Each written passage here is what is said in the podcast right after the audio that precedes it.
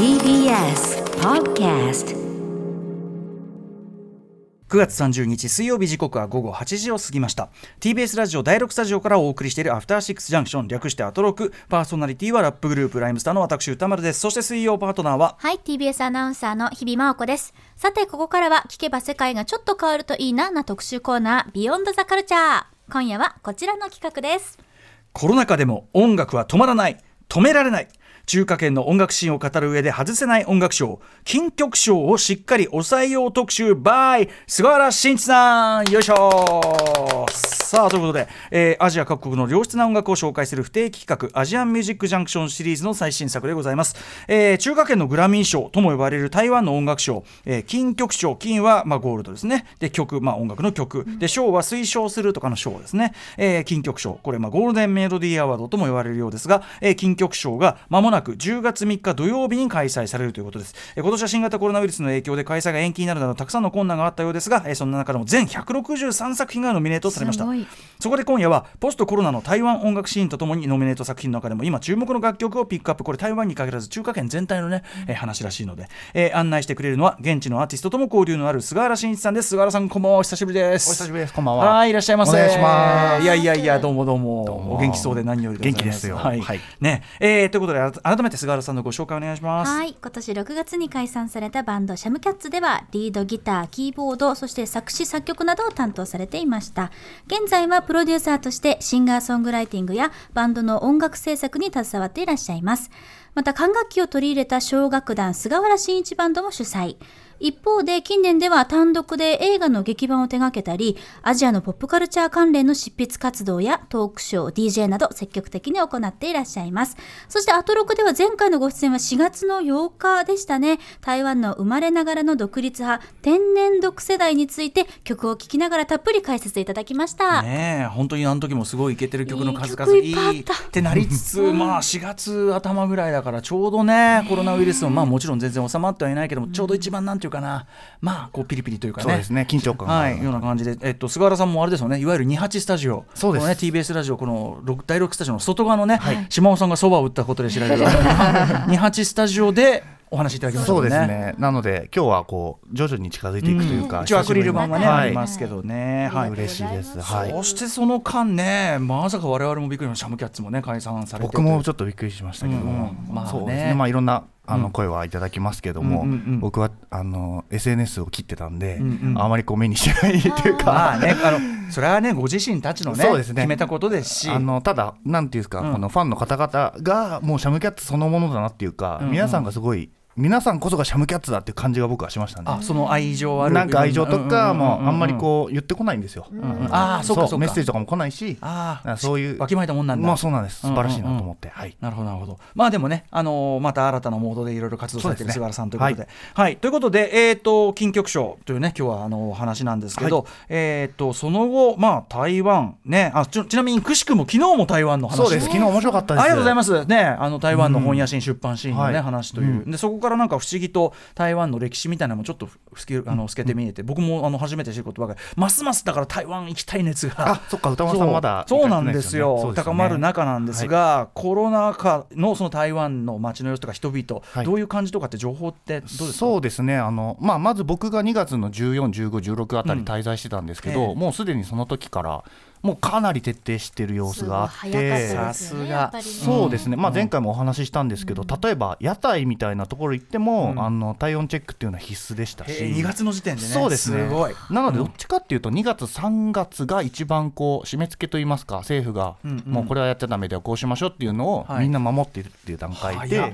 でうんうんそうですね。あの友達とかとやり取りして聞いたのは、5月ぐらいからだんだんもういい兆しが見えてきたって言ってましたね。うんうん。うんすごい、5月なんてね。そうですね。いやもう世界でもね、まあ、あのトップクラスの本当にはい。抑え込み成功例としてね、まあ、あの SARS が前に流行った経験があってとか、い。ろんなのはね、はいあるにせよというね、はい。えーそんな中で台湾音楽シーンはじゃあどうでしょう？音楽シーンも、まあ、まさにあの今言った流れで2月3月もライブが禁止っていうのはなかったんですよ正直、うなんだ。まあ、ただあの明確にあの人数制限っていうのがあって、うんうんうん例えばライブハウスだったら、うん。まあ、100人までしか入れちゃいけないとか、はい。野外でやるんだったら500人までしか入れちゃいけないってそういう縛りがあって。今で日本がね、少しずつそのモードでやってますけど。ですね。はいうんうん。でただ、まあ、僕が一番重要だなと思うのは、うん。それをだから守ろうっていうそのオーディエンス側の意識がすごい高いんですよ。確かに。あの要は世界的にどえらいことになってこれはまずいっつってやるのはあれだけど、うん。まだ世界的にはそこまでじゃない段階でそうですね。みんな要するに割と強制力なくてもはい。従ってたってことですよね。そうですね。でまあ日本の場合ってこの例えば何かこう数字とかで言われないとそれをこうなかなか守らないじゃないですか、でも台湾の人ってそうじゃなくて、やっぱり自分たちで守っていこうっていう意識がすごい高いから、そっか。うん、なんかどっちかっていうとこうなんですかね、その政府と一緒にこう、うんちゃんと決めて歩んでるっていうか、うんうん。そういう感じ一体感が。がそうです一体感があって、で僕が一番なんか面白いなと思ったのが毎日記者会見生でやるらしいんですよ向こうの政府の人って、それをまあみんななんかこうテレビをかじりつくように見て、うんうん。まあ、状況を把握しながらじゃあ今だったらこんぐらい気をつけないとなっていう意識がすごいあるっていう。か、うんうんうん。そうだから今もねもうマスクはまあしてる人もいますけど、まあ、ええ。ええそこまでこう気にしなくてもみんな日常のはい。生活は遅れてるっていうふうに聞きますね、あただ電車とバスはうんうん。絶対つけなきゃダメだよ罰金だよみたいな感じ。そう。その辺がもうしっかりしてるんですよ。だからその何がどうやったら広がっちゃうかとうん。か危険かみたいなところがちゃんと線引きもちゃんとしてるし、ですよ。ちゃんと意識の共有もできてるし、まあそれは何よりもね僕自分たちの暮らしを守るためのことでもあそうですねるわけだから。ちゃんと見えてるなっていうのがありますね、なんかその合理的にちゃんと進められてる感じはね羨ましい感じがありますね。ね。はい、えーでということでじゃあまあ音楽活動ははい。割と皆さんじゃあ割と平常モードでいけてる。そうですね、まあコロナ禍はまあちょっとなんていうんですか僕の友達なんかはそのこの後紹介するイルカイルカポリスのボーカルの子なんかは、ええうん。まあメンタル的にちょっと厳しかった。っていうのはやっぱりその私たちはそのライブで表現してなんぼだと、うんうんうんうん。お客さんのその喜ぶ顔を見て元気をもらえてるけど、今はそれがないからちょっときついなみたいなのはあったらしいですけど、うんうん。まあでも片やまあ、これもこの後紹介するバンドの子は、まはい。あでもその制作する時間っていうのはやっぱり普段ゆっくり取れないから、それすごいいい機会だったなみたいな、だからいい曲できたよみたいなことは言っててすごい前向きだなと思って、うんうんうん。うん。はい、じゃあちょっとね今日はそのあたりで、えーじゃあそのねこうまあコロナ禍以降ねじゃあどんな感じの曲がね来てるのかみたいな話も、まあ、曲聴きながらお話を伺えるとえーいう感じだと思います、えーまあ、新曲リリースもじゃあ活発にされてると。ちょっとまず一発その金歌賞とは別に、えー金曲賞とは別にえー、とちょっと菅原さんのおすすめ曲をまずちょっと CM 前に1個聞きたいんですけど、何いきましょう？これでですねあの DSPS っていうバン友達のバンドなんですけど、うん。これ何がすごいって、ええ。コロナ禍の間にうん。曲が生まれてレコーディングをしてリリースされたっていう曲なんですよ。へー。つまりこの2月3月4月5月6月7月の間でうん。出て出たっていう曲で、うんこれがまたすごい良くてですね。え、ー。はい、あレコーディングとかはどうこうあねのまあちょっと密を避けながらスタジオでやったりとか、うんうんうん。まあ、曲はまあおのおのの家でやったりとかして、はいはい。まあ、でも多分5月6月ってまあ実質的にはもうかなり、うんうんなんていうんですか普通に過ごせる台湾の状況だったんで、そうだよね。はいっうんていうことだと思うんですけど、はいはい。えー、DSPS はもともと日本にねもう来る予定だったんですもんね。そうなんですよ、うんうん。ツアーで来る予定だったんですけど、うんうんうん。まあ多分だからこの曲のなんかこう引っ提げてくるみたいなことだったと思うんですけどね。はい。うんうん。じゃあちょっと早速聞いてみましょうか、えーじゃあ曲紹介お願いします。はい。DSPS で「Catch Me Baby Come and Dive」はい、えー、DSPS で「Catch Me Baby Come on Dive」えー聞いていただいております、これ、えっと DSPS さんはもともとこういう音楽性ちょっと違ってたんですか？そうなんですよ。もともとまあなんでしょうね。スーパーカーさんみたいなスーパーカーさんとか言ってスーパーカーみたいな、うん。まあ、僕も大好きなんですがああいええ。うギターポップギターロックのはいはいはい。8ビートをこう強調したようなん普通のギターロックだったんですけど、今回はあのベースにアンディっていうメンバーがいるんですけど、うんうん。彼がまあだいぶその R&B とか、うんうん。そういうソウルとかブルースとか、はい。リズムヒップホップとか、うんうんうん。そのリズムをすごいこう聴いてる、うんうん。あの感じがあるって、うんうん。でそれをあのこの曲にすごいこう反映させたって言ってましたね。はい、だから今までにないグルービーな曲っていうかはい。僕は感じてますけど、うん。でも制作のね状況が難しい中で新しいものにチャレンジするっていうのもそうですごいですね。そうだよね、うん。逆にねそれをいい機会に生かしてるっていうのはそうですね。ね。あと特筆すべきはあのアーシャのこの左側のメガネの人、うんギターのセン君なんですけど、うん。セン君があの入部 入部じゃない。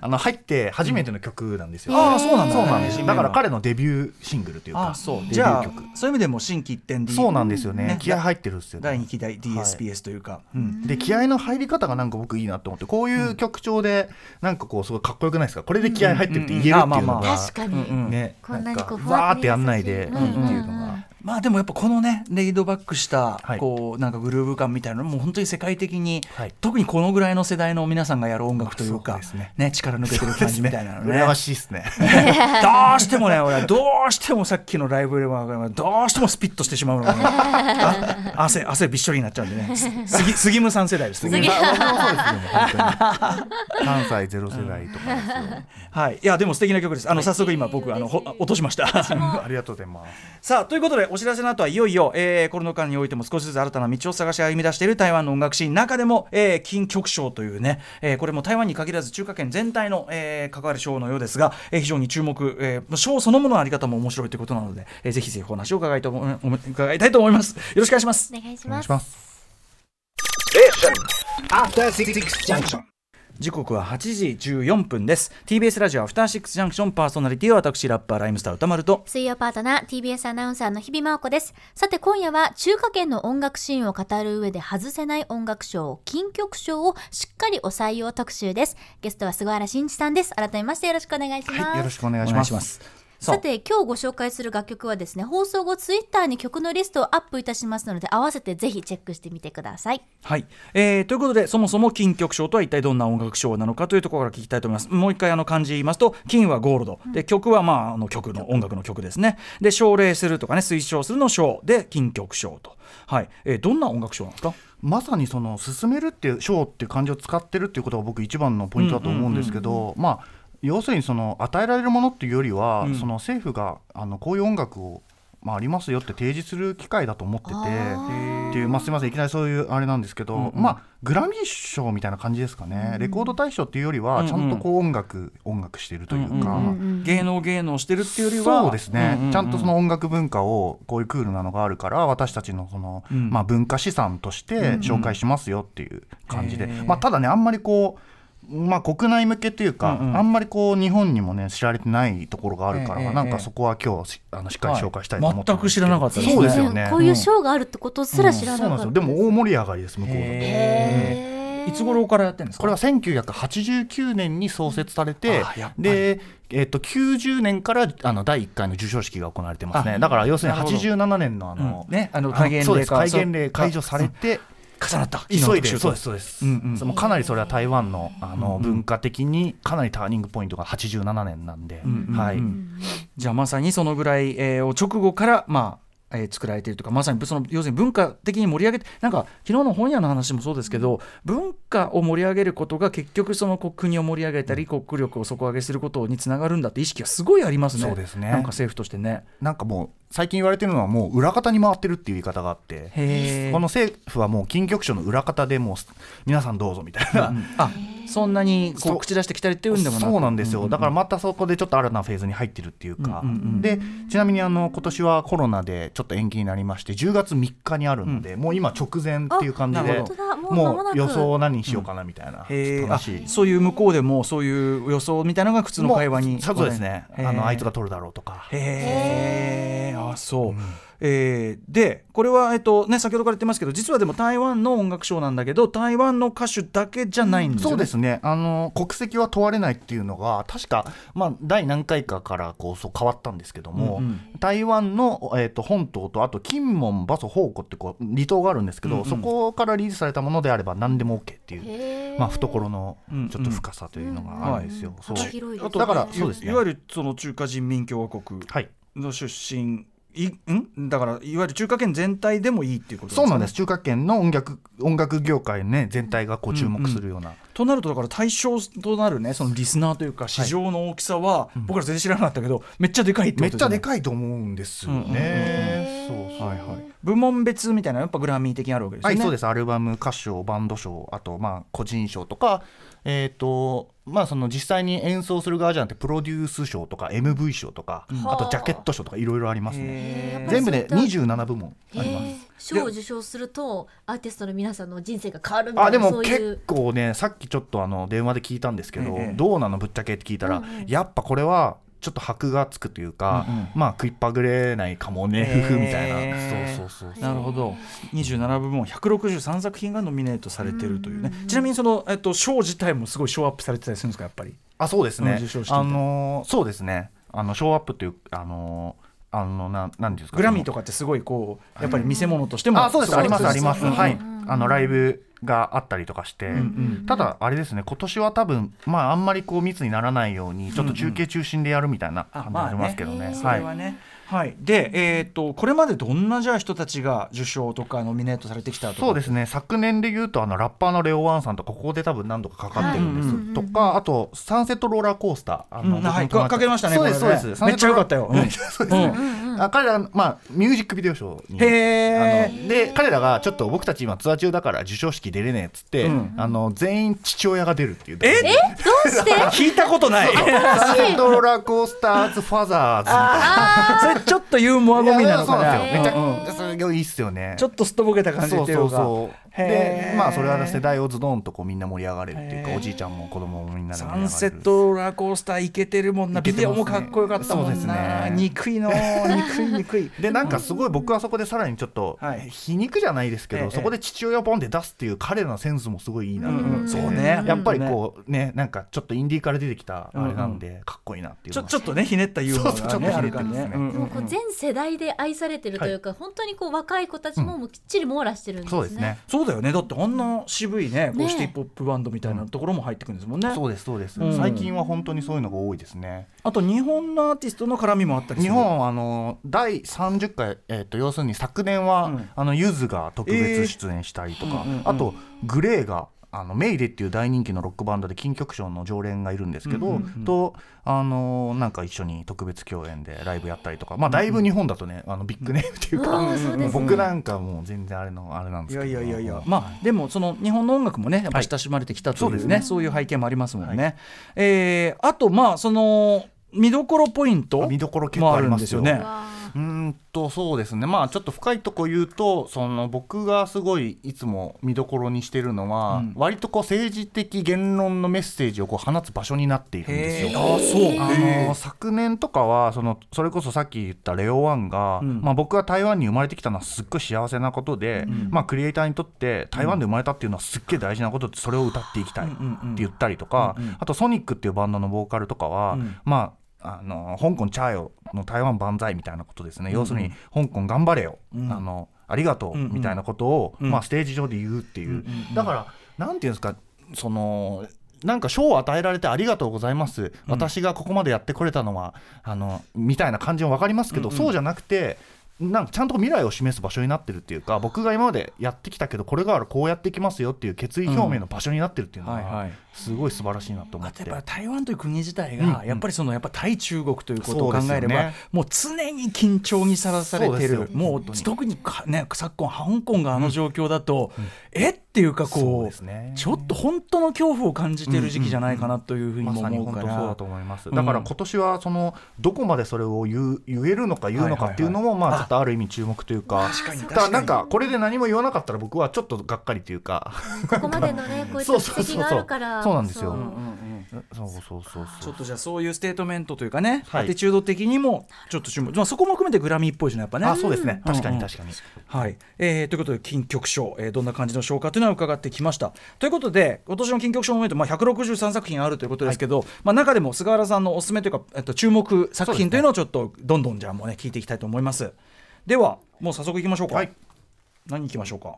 そうですね。ジョーエムさん行きましょうかね。あのジョーエム。これは Q QM ジョーエムバーバーっていうあのアーティストがいて、うんうん。もう今本当に向こうで CM 出てる全然よく見るって感じなんですけど。このジャケットの女性ですか？そうですね。んうん。なんかこう、あのーなんていうの？フラッパーヘアとはいいうかなんというか、まあもともとアメリカで音楽を勉強して戻ってきて、まあちょっとこう腕利きのミュージシャンをこうバックに従えて歌うようなアーティストだったんですけど、ええ。でももともとはすごいインディー出身で、うん。あの日本でもあの「月見る君を思う」とかでライブして僕見に行きましたけど、ええそうあそういうところでまあどんどんこう話題をかっさらっていって、うん。まあ満を持してのこのフルアルバムっていうのが出たんですけども、はい。これが結構今ちょっと取るんじゃないかっていうか一番注目されてるぐらいのジョーエム・バーバー 9, 9数字の9に、えっと M アルファベットの M に88と書いてジョー・エム・バーバージョさん。エムパーパーみたいな。ジョエム・パーパー、はいでは曲紹介お願いします。はい、えー、ジョーエムパーパーで「最高品質靜悄悄 Airplane Mode featuring レオワン」です。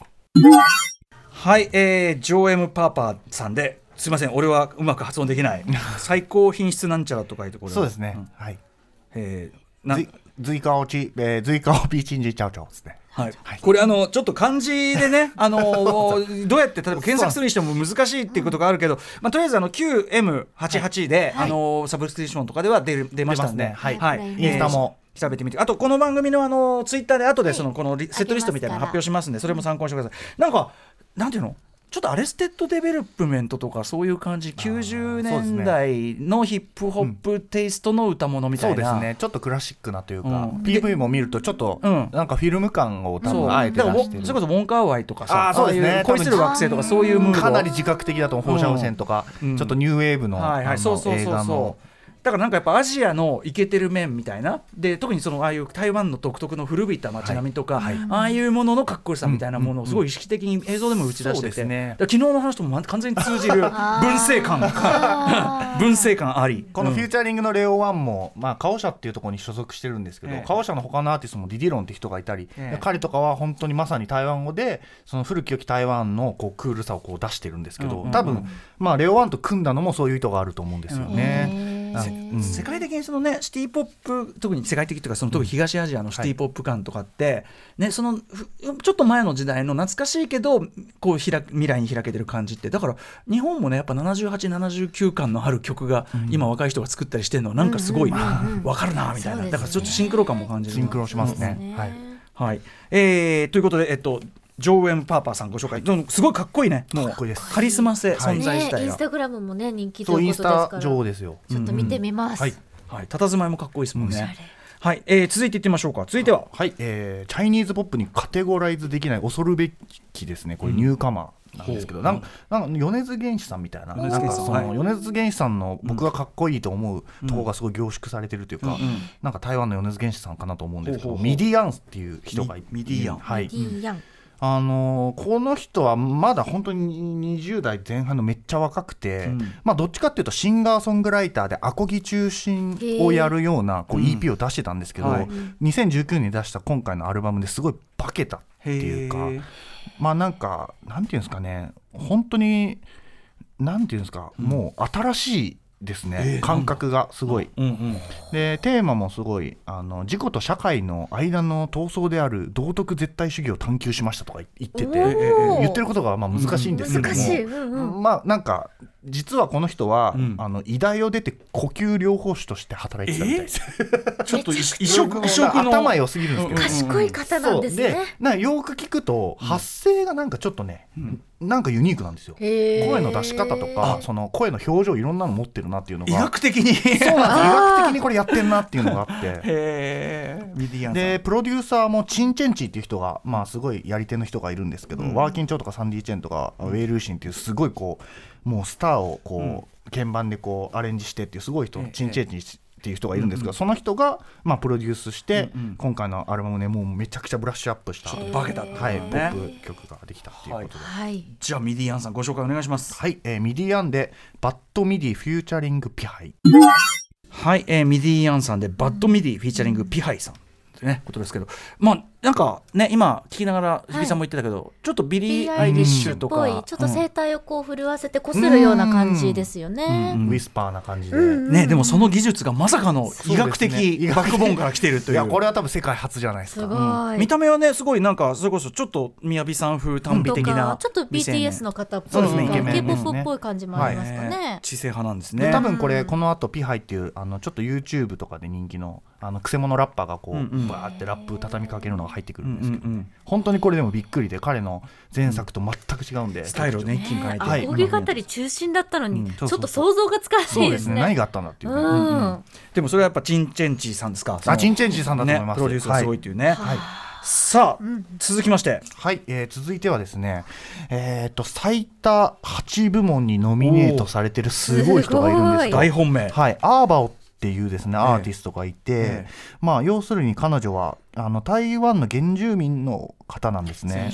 はい、で台湾ってまあもともとその原住民、パイワン族アミ族タイアル族ってあるんですけど、まあ、ちなみに彼女はパイワン族なんですけど、うんうん。原住民の人たちが住んでて、うん。でそこに、まあ、大陸から中国の方がやってきて、はい。っていう文化があって。でそこで、うん。まあ、日本がこう統治時代があって、でさらに今の台湾になまったっていう。さにセデックバレでも描かれた世界ですね。はい。そうですね。歴史があるんですけど、まあやっぱりその原住民の人たちっていうのはいまだにすごいいっぱい住んでいて、もうかなりその台もう台湾のもう文化を支えるもう大切な、まああのあれなんですよ。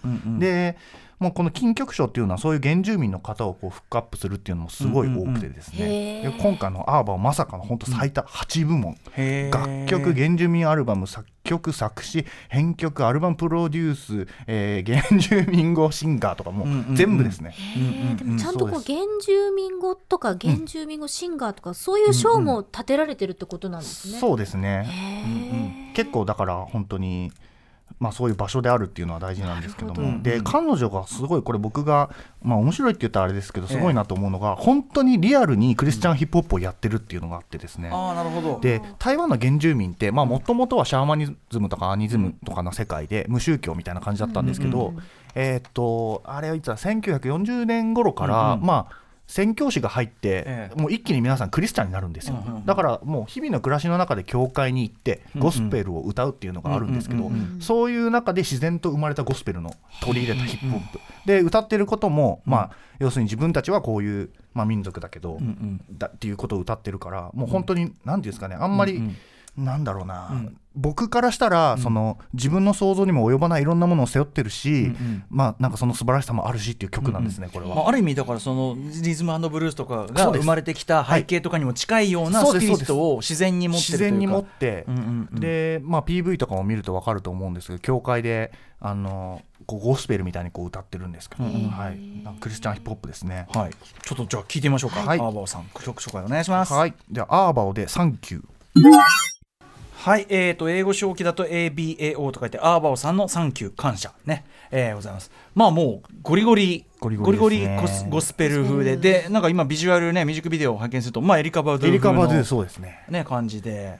結構僕の友達も R&B とかやってる台湾のミュージシャンの友達で、エリカ・バドゥにすごいシンパシー受けてるっていうのが多いんですよ。あそう。なんだろう。なんなんか多分あるんだと思いますけども、うんうんうん。でははい、うん。うんそうですね。まあアーバオさんとこの人がまあとにかく席巻しているのが今年はの金曲賞ということですかね,、ね。はいじゃあ次行きましょうか。はい、次はですね、台湾の竹内まりや紹介したいと思います。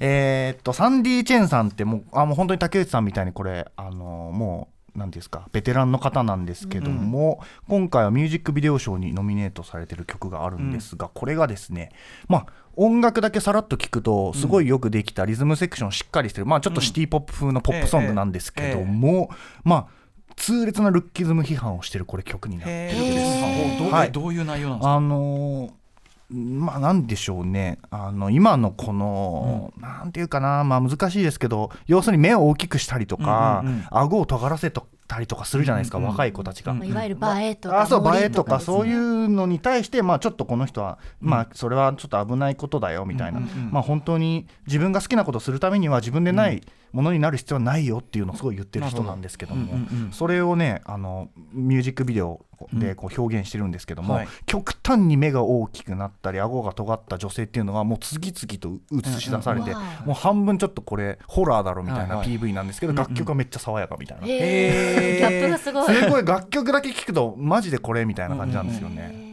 はいじゃあ曲お願いしますはい、えー聞いてください。サンディ・チェンで、えー恐怖谷ですね。はい、えー、サンディ・チェンさんで、えー、アンキャニー・バレーというね、えー、タイトルついてます。恐怖の谷ですよね。もうぜひこれ皆さん。んビデオ見てほしい。えー、もうさ曲だけみんな聞いてたら、うんえー、何おしゃれな、うんおしゃれねシティ・ポップって感じだけど、ねビデオが まだビデオも最初のうちはねなんか女の人たちが映っててなんか問題なさそうなでもなんかよく今見るような加工したはい目だったり、なんかこう顔の形だったり。顎がシュッとしてるね。だんだんそれが病的な感じに入ってくるでもこの曲調っていういろいろ込みで怖いわっていう。本当に。でタイトル恐怖谷っていうまたね。まあ、彼女がそこで伝えたいことしはいそうですね、まあ自分がどんな人間でどんな風になりたいのかを知っちゃえば外見なんか気にしなくてもいいんだよっていうのを言ってるんですね、はい。あーでもすごくそのメッセージの伝え方が強いけども品があってかっこいいですね。なるほどね。いやちょっとあの時あさこさんのさなんだあの美しい顔だっけあれとかにも通じるっていうか、はいスタンスというかね。そうですね。ん、日本にも時あさこがいるぞと言っておきた。いそうですね。はい。えーということでじゃあどんどんいきましょう。ちょっとね時間もあれなんでね、はい。えっとこの後ちょっとじゃあバンバンドショーとかに行く予定だったのでそれはちょっと BG で引きつつ。はい。はい、えー後ろで来るかな？はい、はい、バンド賞のノミネート、うん。こちら。はい。これがこれ今かかってるの「昇進翌絶」っていうバンドで、まあ、だいぶアンダーグラウンドカルチャー長いバンドなんですけども、彼らがバンド賞にノミネートされてるっていうのはすごい、まあ、でかいことだと思っていて、うんうんまあ、台北、えーまあ、放浪師団みたいな曲なんですけども、すごいなんて言うんでしょうね。シンセサイザーを使った、うん。なんかエレクトリック2個からのエレキギターソロとか、こう耳だけでもかなり楽しめるんですけども、うんうんうん。すごいまあその台湾のうん。アイデンティティ教習みたいのがすごいある曲だと思うんですよ。歌詞とか見ても、うんうんうん。まあなんか何もない俺はもう酒に飲んで泣いている、だけどあなたは遠くには行かない、うん。えあなたはゆっくり働いてるしゆっくり生きてる。ゆっくり歩いてる。みたいな曲なんですけど、うんうん。ただ僕がこう面白いなと思うのは楽曲だけ聴いても教習誘うんですよ、僕に僕の教習を誘ってくるというか、んんんうんだからその辺になんかこうアジア的ななんかこう共通なものがちょっとあるっていうのがなんかすごいグッとくるというか、うんうん。大好きな曲ですねこれは。ちょっとねさっき言ったようなその、ちょっと昔の風景それこそ本来だったらやってる人たち生きてないような時代のちょっと昔の風景をでもすごくこうかっこよくでも懐かしくでも未来に開かれた感じで、はい。でもその懐かしいけど未来に開かれるってもうこれ全世界的にちょっと表出の仕方違うけど、なんか今の若い人がやる音楽の一つのなんか本当にそうですね。なんかカラーとしてあるなという感じがしますね。はい、えーということでこれは、えっと、昇進翌絶というねバンド、えー聞いて台北ルロー指南、台北の台北のさすらいさすらいハウトゥーみたいなああなるほどなるほど。そっかそっか。さてさて、えーどんどんいきましょうかじゃあ、はい。うん、じゃあ次はですねこれ僕がいつだっけな？あの出させていただいた時にですね、紹介した人がなんと今回金曲賞に、うん。まあ友達か友達が 2, 二つすごい。ノミネートされてはいはい。うん。せっかくなんでそれをちょっとぜひぜひ。紹介したいと思います。次がですねチェン・イーヘン。君の,、うん。あの曲なんですけどこれ説明しても大丈夫ですか、はいぜひはい。えー、とチェン・イーヘン君あの早稲田大学に留学してたこともあるうんうん。男の子なんですけども、今回台湾語男性シンガー賞にノミネートされてます。はいはい。でこれがすごいコンセプチュアルな、うんうん。まあ、ディアンジェロとかマービン・ゲイに影響を受けたうんうん。R&B アルバムなんですけども、うんうん。全て台湾語で歌われてるっていうのがありまして、うんうん。まあ、ちょっと前回も話したんですけど台湾の今の若い子はうん。基本的には中国語を話す北京語っていうのがうん。もう普通のメジャーで、はい。台湾語を話せる人っていうのはどんどん減っていると。はいはい。でもそういう文化はなくしちゃいけないよっていうのを、まうん。あ、こうあの表してるんですけども、うんうん。えっと、今回の EP ですね。EP なんですけども、うん。台湾の昔からある道教系の、まあ、お寺とかでやる占いっていうのがあるんですけど、はいはい。2つの、まあ、石かなんかをこうポンって投げて、ええ。2つ投げるんですよ、うん。で1個がひっくり返る、うん。2個ひっくり返る。どっちもひっくり返らない、うん。その3つでYes No Ask Again っていうのがなんか占占えるらしいんですけども彼はこの EP でうん。その Yes と No と Ask Again すべてのコンセプトで曲を書いてってるんですよ、で、今回の曲は Ask Again らしいです。へ なんかね、あのすっごいんですよ、これも僕、その彼にメッセージ送ったら、ええ。パワーポイント、パワーポンみたいな、なんかこう、ええプレゼン資料が送られてきて、これはこういうことだから、ちゃんと勉強しろみたいな、ただおしゃれなんじゃねえぞと、しっかり考えられてる。で、まあ、そのディアンジェロとかに挑戦した理由は何なのって言ったら、うんうん。俺はその、自分に正直な台湾のグルーブでステレオタイプな音楽に挑戦したかったんだって言ってましたね。うんだからそれがすごいかっこいいなと思って、うんうん。ただこう真似でやるんじゃなくて、うん。まあ、自分のものとしてどこまでやれるかっていうのに挑戦したっていう、んはい。うん。はい。じゃあチャン・イーヘンさん聞いてみましょうか。はい。はい。えーチャン・イーヘンで「新米ダーウォーフィーダン。はい、えーチェン・イーヘンでこれ読めない。なんだ？えーと」えっと「新米ダーウォーフィーダン」という曲でした、はい。はい、まあでもねその難解なコンセプトがあるっていうことはまああのパッと聞きはわからないけども、はい。というねところもねはい。粋なあたりというか。粋なあたりですね。で、はい。あの台湾語アルバム賞っていうのはやっぱり金曲賞でかなり重要なポイントでですね。あそうかそうか。台湾語そうかそうなんですそこなんですね。で台湾語を話さなくなってる人たちがいるっていうのが社会問題になってるっていう問題意識を持ってやってきたアーティストがですね、あのウーバイっていう人がいるんですけども、その彼のこやってることをさらにブラッシュアップしたいって言ってました。なるほど。はい。意欲的だ。意欲的。えー。もう全然言ってること分かんないぐらいやっぱり差があるんですか？そのいわゆる、えーっとです。ねまあ多分ですけど日本の感覚だと沖縄のおばあちゃんみたいな感じだと思う、あじゃあそれはやっぱ分かんない、うん、いややっぱ分かんないわ。そう。ちょっと古いあのルーローハンのお店とか行くと店員さんがずっとそれで話したりとか、そうしてますなるほど。いやでもねあのすごい知り合いだった人がね金曲賞にねドーンってなってるわけですもんね、さあそして続いて。はい、えー続いてもですね友達のバンドイルカポリスなんですけども、はい。今回バンド賞にノミネートされてまおしておもうボーカルのあのうゆえちゃんはもう泣いて喜んでましたけど、あ これ今このお写真がその。これそうなんかあのインスタのストーリーー。で泣いてる自撮りアップしてましたけど。バンド賞ねだっそうなんですてよ。でかいとこね。でかいとこに行って、はいうんうん。はい、でまあそうですね彼らはまあなんて言うんでしょうか、もう本当にただのバンドって言ったら失礼ですけど、うん。うんそれは逆に僕はすごい嬉しいというか、うん。まあただバンド最高っていう感じなんですよ、バンドの喜びが。そううん。ギター2本で、あのベースドラムで4人のもうそういうクラシックなフォーマットで、ん。もうやるっていうの。だから、その今流したチェン・イーヘ君とはまあコンセプトも違いますけども、うんうんまあ、そういう、まあ、バンドがですね、僕も2月に行った時に共演したんですけど、こういう金曲賞っていう場所に出れるっていうのは、まあ、すごいなとは思いますね。はいはいじゃあい聞いてみましょうか。イルカポリス。はいイルカポリスで安平の光。はい、えーイルカポリスで安安平の光というね、えー感じです。やっぱさ、でもこのなんていうのいわゆるこうインディーポップみたいな、インディーロックみたいなものが、ちゃんとこうおこの大きい賞に選ばれて、ノミネートされてってそこのなんていうの先先バンドガンというかそうですよね。先アーティストガうん。ンがすごいですよね。すごいと思います、本当に。うん、単純に幅広って思いますね。これ選んでるのってね、これはあの、まあ、プロデューサーとか実際その音楽活動してる歌手とか、うん。あのまあ、要するにレジェンドみたいな人、m 1グランプリみたいな感じですかね、イメージ的には。審査員のあじゃあ目方がいて利きがそうです。ちゃんそうですといてだから業界のね、うん。業界のパワーでやってるわけではあじゃな。ないいですね。多分ね。うん、だってもうイルカポリス業界のパワーの匂い全然しないもん。全くしないですよ 全くしねえよ。古臭いライブハウスでも楽しそうっていうかね。ね。やっぱ確かにあのギターポップの喜び楽しみみたいのがね、なんかすごい溢れてていいですね。可愛い。ね。本当聞くだけで元気になっちゃう。あとミュージックビデオがやっぱりこう街並み台湾ならではの街並み古臭かったりちょっとごちゃごちゃしてたりっていうのをすごくキュートに捉えてて、なんか音楽のスタンスともやっぱ完全に通じてるかなと、なんかなんかこう共通するこうワードとかアティチュードとか雰囲気みたいななんか浮かび上がりますよね。そうですね。ですね。そうですね、うん。はい、ということでちょっと今日はねお時間来てしまったんですがまあでもその台湾音楽シーンすごく幅も広いしそれこそその、えー、と先住民族原住民の世界ね、音楽世界みたいなのも含めたら相当まだね、はい。広がってる広がっしてはい。っていうこともあってちょっとまた引き続き、まあ、定期的に菅原さんにはまたあぜひぜひ。はいあの新婦紹介というかね、はい。い、ろいろ紹介したいなと思っております。お。願いします、改めて今日ご紹介した楽曲のお名前は放送後ツイッターにアップしますのでそれをコピーペして検索とかだと一漢番字がねね。やっぱどうしてもね あの日本語では置き換えようもない漢字が出てきたりして。ね。うん、あのそのあたりこうしうまく調べてみてくださいね。は、はい。いでもうん曲は素晴らしかったです本当に。